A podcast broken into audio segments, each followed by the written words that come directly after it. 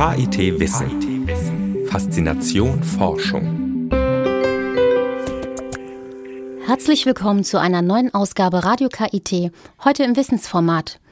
In unserer heutigen Sendung wird das Karlsruher Tritium-Neutrino-Experiment, kurz Katrin, vorgestellt. Auch klären wir die Frage, inwieweit sich Gehirndoping lohnt und in der Rubrik Wissen auf den Punkt gebracht wird der Begriff konzeptuelle Mündlichkeit erklärt. Zunächst spielen wir aber Michael Bublé mit Dream a Little Dream of Me. Am Mikrofon begrüßt sie Susanne Radosavljevic und wünscht eine angenehme Sendung. Dream a little dream of me. Neutrinos sind die absoluten Überflieger unter den Elementarteilchen. Seit der deutsche Physiker Wolfgang Pauli in den 1930er Jahren ihre Existenz vorhersagte, traut man ihnen so gut wie alles zu. Sicher ist dabei nur, dass Neutrinos unglaublich wenig Masse besitzen, dass sie nahezu mit Lichtgeschwindigkeit unterwegs sind und dass man sie nicht zu fassen bekommt, weil sie keine elektrische Ladung haben. Die Physikerin Dr. Katrin Valerian leitet die Helmholtz-Hochschulnachwuchsgruppe des Karlsruher Tritium-Neutrino-Experiments. Der Wissenschaftsjournalist Dr. Stefan Fuchs hat mit ihr über die verwirrende Neutrino-Welt gesprochen. Frau Dr. Valerius, Sie sind schon ziemlich lange mit den Neutrinos beschäftigt. Ich habe gesehen, schon Ihre Doktorarbeit hat sich mit einem Aspekt aus dieser Forschungsdisziplin beschäftigt. Diese Neutrinos, die faszinieren ja die Physik seit Wolfgang Pauli in den 30er Jahren ihre Existenz vorhergesagt hat. Sie sind die am häufigsten vorkommenden Bestandteile der Elementarteilchen und sie sind möglicherweise auch verantwortlich für das Entstehen dessen, was man so die stabile Materie nennt, also das, was wir alle selber sind und was uns so umgibt.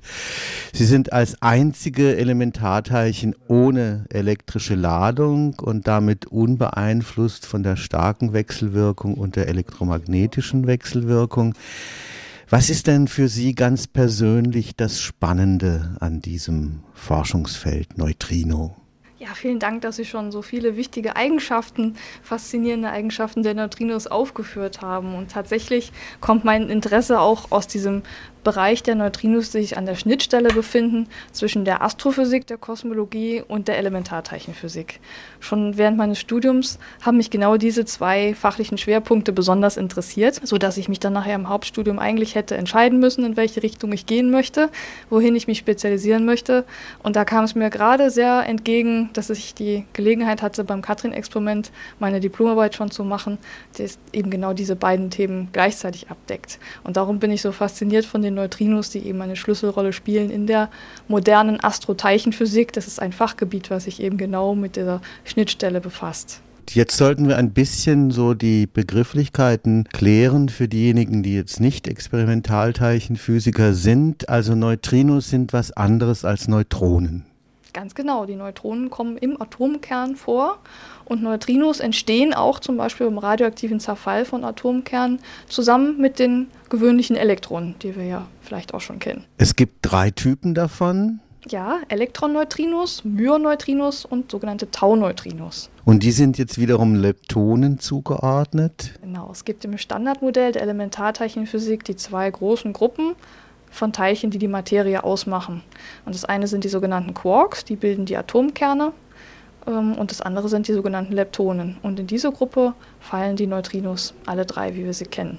Zusammen mit den Partnerteilchen. Und das sind eben das Elektron und das Myon und das Tau. Das ist eine sehr schöne Symmetrie, wie man sieht. Es gibt von jeder Sorte drei Stück, zumindest nach unserem heutigen Kenntnisstand.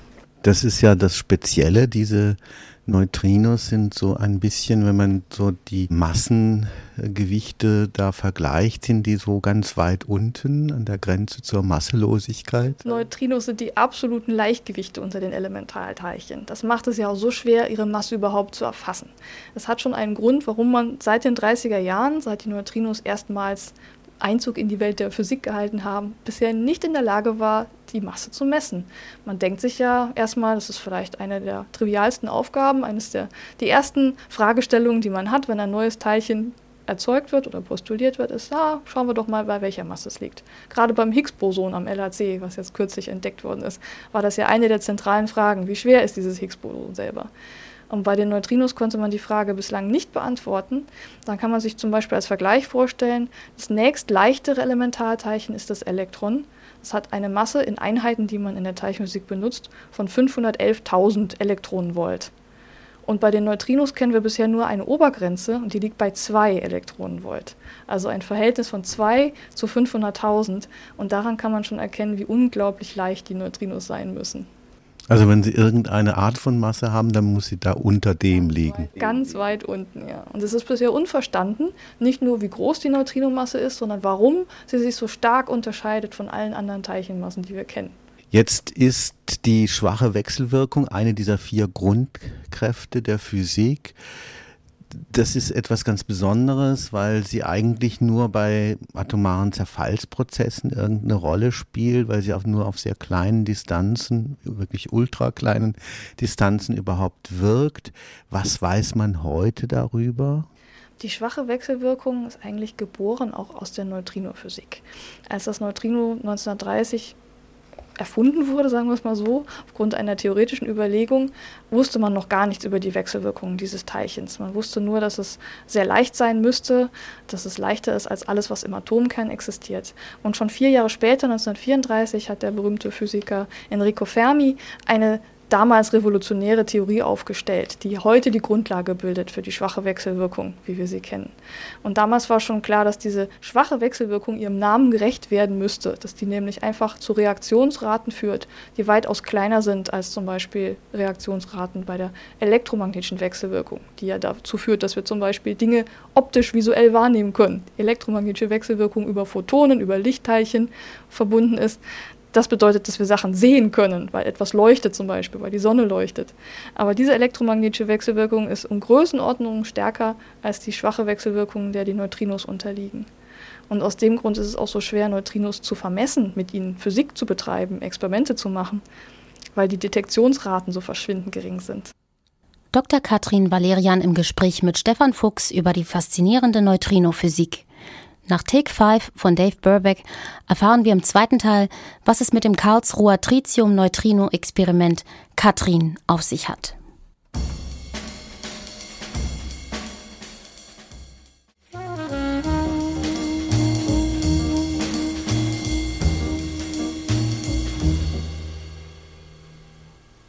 Das Karlsruher Tritium-Neutrino-Experiment Katrin ist ein Großversuch der Superlative. 2006 wurde der weltweit größte Vakuumbehälter um die halbe Welt verschifft, um dann medienwirksam in einem spektakulären Transport die sieben Kilometer von der Rheinrampe im kleinen Örtchen Eggenstein-Leopoldshafen auf den Campus Nord des KIT transportiert zu werden. Am 11. September wurde jetzt mit der Tritiumquelle der vorerst letzte Baustein für das Mammutlabor auf dem Campus Nord angeliefert. Die junge Physikerin Dr. Valerian erläutert im Gespräch mit Stefan Fuchs, wie es dort jetzt weitergeht.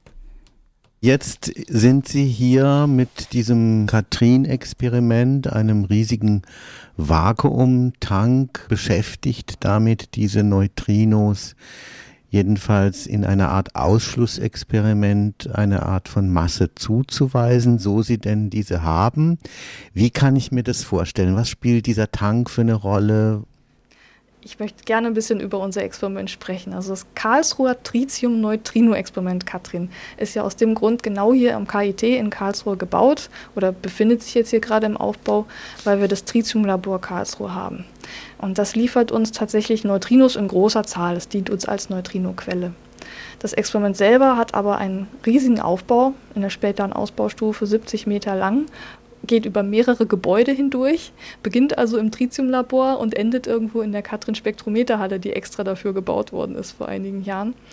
Und das bedeutet, dass wir verschiedene Elemente in unserem Aufbau haben. Das Spektrometer, von dem Sie gesprochen haben, ist natürlich die prominenteste Komponente, weil sie einfach von den Dimensionen her die größte darstellt. Und sie ist auch schon seit 2006 hier vor Ort in Karlsruhe. Damals wurde das Spektrometer in einem sehr spektakulären Transport, die sieben Kilometer von Eggenstein-Leopoldshafen, von, von der Rheinrampe bis zum KIT transportiert.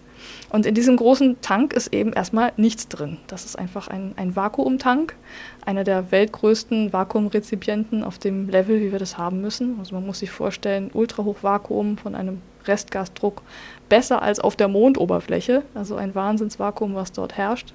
Und das muss man in einem Tank aufrechterhalten, der ein Raumvolumen von 1500 Kubikmetern abdeckt. Also das ist schon eine große Herausforderung. Und in diesen Tank stecken wir keine Neutrinos rein, wie man glauben könnte, wenn wir Neutrinos messen wollen, sondern die Neutrinos entfleuchten einfach. Die weichen, nachdem sie aus unserer Tritiumquelle herausgekommen sind, in alle Richtungen aus. Was wir messen wollen, sind die Elektronen aus dem Beta-Zerfall des Tritiums. Dafür brauchen wir auch diese großen Mengen von Tritium im TLK. Und die Idee ist, dass wir das Spektrum des Beta-Zerfalls von den Elektronen mit hoher Präzision vermessen können. Und wie Einstein uns schon gelehrt hat, ist Masse äquivalent zu setzen zu einer Energie. Das heißt, wenn dem Elektron, was beim Beta-Zerfall frei wird, ein kleines bisschen an Energie fehlt gegenüber der Energie, die beim Beta-Zerfall ursprünglich freigesetzt wurde, können wir da die Schuld dem Neutrino zuschieben, was weggeflogen ist. Das heißt, der fehlende Energiebetrag wurde auf das Neutrino übertragen. Und selbst wenn wir das Neutrino nicht messen können mit unserem Experiment, geraten wir in eine Situation, wo wir Aufschluss bekommen auf die Masse des Neutrinos, indem wir das Elektron anschauen und fragen, wie viel Elektronenergie haben wir zu wenig gemessen. Aus dem kleinen Differenzbetrag schließen wir dann auf die Neutrinomasse zurück. Warum müssen die durch so ein Vakuum fliegen? Die Elektronen werden in ihrer Energie vermessen. Das heißt, jedes Gas, was dem Elektron in den Weg kommt, kann potenziell zu Streuungen führen. Da stoßen einfach die Elektronen an den Gasteilchen. Und in dem Fall würde es zu Energieverlusten kommen, die unsere Messung verfälschen. Und um das zu verhindern, machen wir das Vakuum so gut, wie wir es nur können. Und der eigentliche Messvorgang findet dann wo statt? Der eigentliche Messvorgang der Elektronenergie findet in dem großen Vakuumtank selber statt. Das Messprinzip beruht darauf, dass wir dem elektrisch ja geladenen Elektron ein elektrisches Gegenfeld entgegenstellen. Das muss man sich so vorstellen, als müsste jemand beim Minigolf zum Beispiel mit dem Minigolfball einen Hügel überwinden, ein Hindernis überwinden. Das Elektron läuft also gegen diesen Potentialberg an und je nachdem, ob es genügend Energie hat, kann es hinten den Berg überqueren und wieder runterfallen, auf dem Detektor gezählt werden oder es wird gestoppt und im Spektrometer zurückgeschickt. Dann würde es nicht gezählt werden. Und aus dieser Information können wir nachher das Beta-Spektrum rekonstruieren. Um diese Elektronen durch das Spektrometer zu führen und ihre Energie messen zu können, brauchen wir zusätzlich zu dem elektrostatischen Feld noch ein sehr starkes magnetisches Führungsfeld. Das kann man sich so vorstellen, dass die Elektronen gerne den Feldlinien des Magnetfeldes folgen. Und wenn wir zwischen unserer Elektronenquelle und dem Detektor ein Magnetfeld anlegen, was diese beiden Punkte des Experimentes verbindet, dann können wir die Elektronen entlang dieser Magnetfeldlinien durch das Experiment führen. Und aus dem Grund muss das Spektrometer so groß sein, weil wir nämlich aus Gründen der Energieauflösung einen sehr, sehr, sehr stark sich aufweitenden Flussschlauch haben. Und damit der Flussschlauch in unser Experiment passt, müssen wir das Experiment entsprechend groß machen. Und daher kommen diese 10 Meter Durchmesser unseres riesigen Spektrometertankes. Was ist da der Zeithorizont? Was denken Sie, wie lange wird es dauern, bis man wenigstens sagen kann, es liegt jetzt unter dieser neuen Obergrenze oder es ist sozusagen gefangen im Netz? Oh ja, das Fangen wäre natürlich das Ziel, auf das wir alle hinarbeiten, wenn wir tatsächlich mal einen wirklichen Wert hätten für die Neutrinomasse. Bisher hat sich jedes Experiment leider äh, nur in der Lage gesehen, neue, bessere Obergrenzen auf die Neutrinomasse zu liefern. Also wir kesseln die Neutrinomasse im Moment ein, von unten durch die Oszillationsexperimente und von oben durch die direkten Neutrinomassenmessungen, wie zum Beispiel aus dem Tritium-Beta-Zerfall. Jetzt ist es so, wenn wir mit Katrin starten, wir haben eine viel stärkere Tritiumquelle als die Vorgängerexperimente, wir haben viel höhere Statistik, wir haben ein deutlich höher auflösendes Spektrometer und wir haben viel kleinere systematische Unsicherheiten. Das heißt, innerhalb kürzester Zeit werden wir die, das bisherige obere Limit auf die Neutrinomasse äh, deutlich verbessern können. Die Frage ist nur, wie lange müssen wir noch den Atem haben, um weiter zu messen, um unsere finale Sensitivität zu erreichen. Und das Katrin-Experiment ist im Moment ausgelegt auf drei Jahre effektive Messzeit, um das, System, um das Sensitivitätsbudget voll auszuschöpfen. Das bedeutet aber, da wir Unterbrechungen haben der Messzeit für Kalibrationszwecke, für äh, Regeneration und Wiederaufbau, dass wir mindestens fünf Kalenderjahre dafür investieren müssen, um diese drei Jahre effektive Messzeit zu ernten. Das ist also ein Experiment, was einen langen Atem brauchen wird. Dr. Katrin Valerian ist auf der Jagd nach den geheimnisvollen Neutrinos. Sie sprach mit dem Wissenschaftsjournalisten Stefan Fuchs. Ain't no sunshine when she's gone. Anytime she goes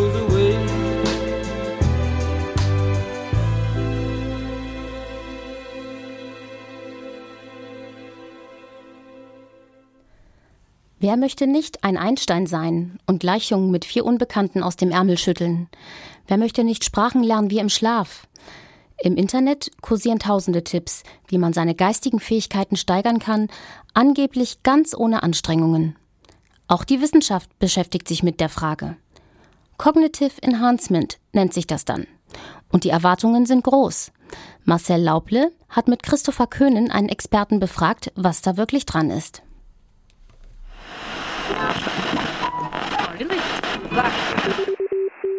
WMK funkt. Radio KIT präsentiert Beiträge des Studiengangs Wissenschaft, Medien, Kommunikation.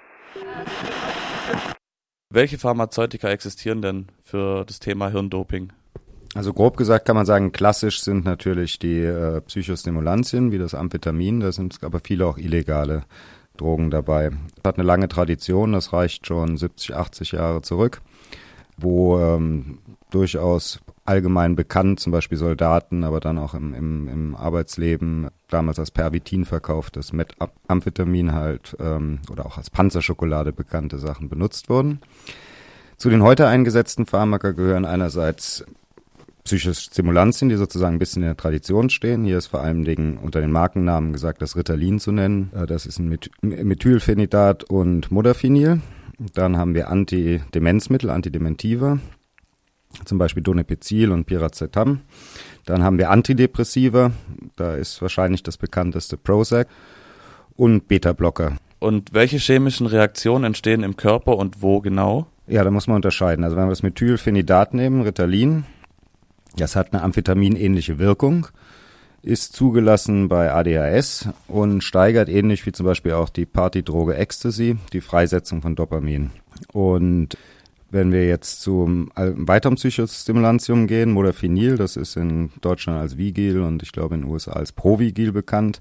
Das ist nicht mit dem Amphetamin verwandt, ist zugelassen für Schläfrigkeit und Narkolepsie.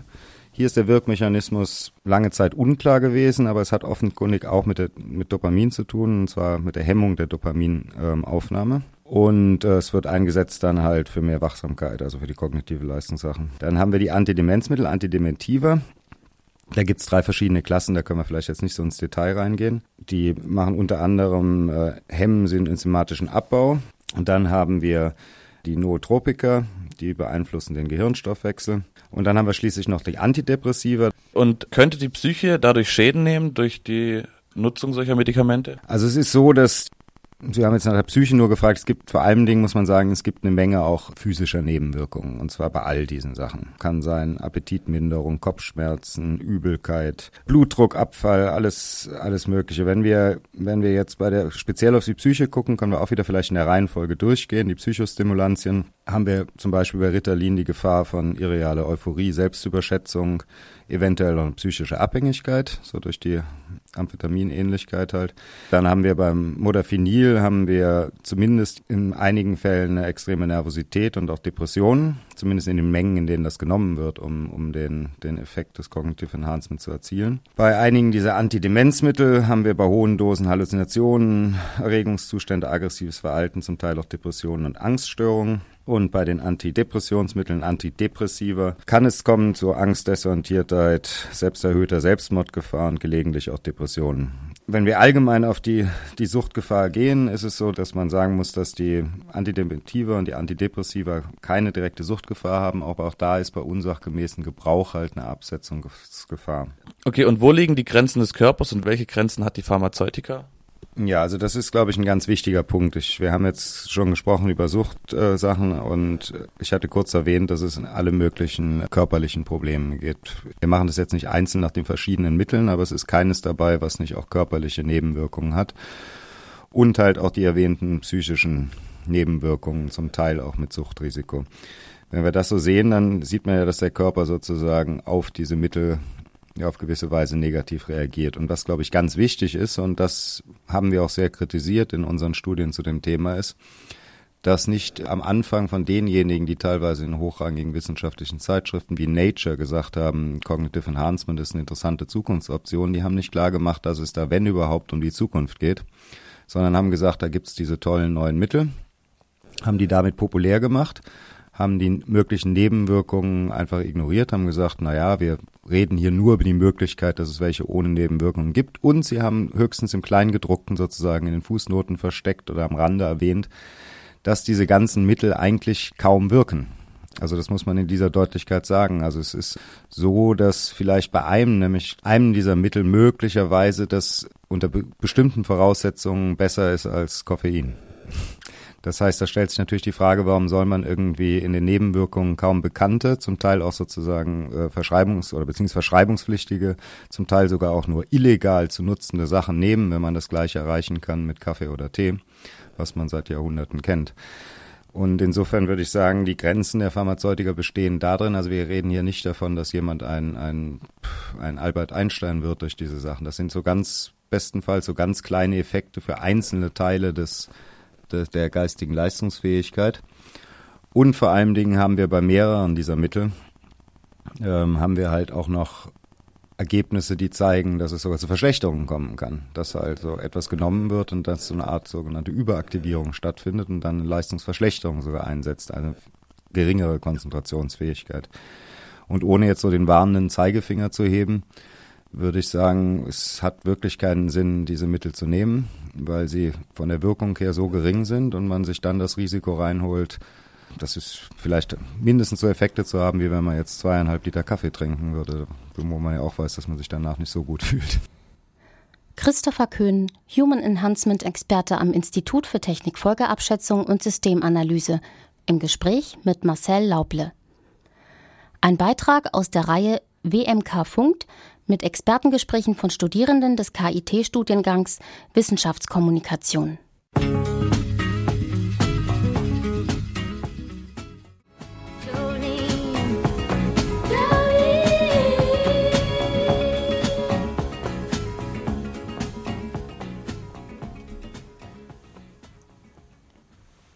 Mündlichkeit ist Kommunikation mittels gesprochener Sprache, oder? Dr. Monika Hanauska, Dozentin am Institut für Germanistik des KIT, erklärt den Begriff konzeptuelle Mündlichkeit. Ein Teilchenbeschleuniger, das ja, ist und ein Gerät, Supraleitung, das wird besonders gerne bei Bäckereien oder so ähnlich. Wissen auf den Punkt gebracht. Ich möchte den Begriff konzeptuelle Mündlichkeit erklären. Das ist ein Begriff, der aus der Oralitätsterrarität-Forschung stammt. Es geht darum, dass Mündlichkeit nicht zwangsläufig mit der gesprochenen Sprache zusammenhängen muss, sondern durchaus auch in äh, geschriebenen Texten vorkommen kann. Beispielsweise, wenn man in einem Internettext, also beispielsweise einem Chat, versucht, äh, stärker informell zu schreiben und dann Dialektwörter verwendet, verwendet oder auch so Zusammenziehungen wir haben anstelle von wir haben. Das ist die sogenannte konzeptuelle Mündlichkeit. Das heißt also, man unterscheidet zwischen der Intention, die mit einer Äußerung verbunden wird und der tatsächlichen Umsetzung einer Äußerung. Und die Intention ist eben, ob man konzeptuell stärker im Bereich der informellen, der Nähesprache sein möchte oder ob man konzeptuell stärker im Bereich der formalen, also der Distanzsprache bleiben möchte.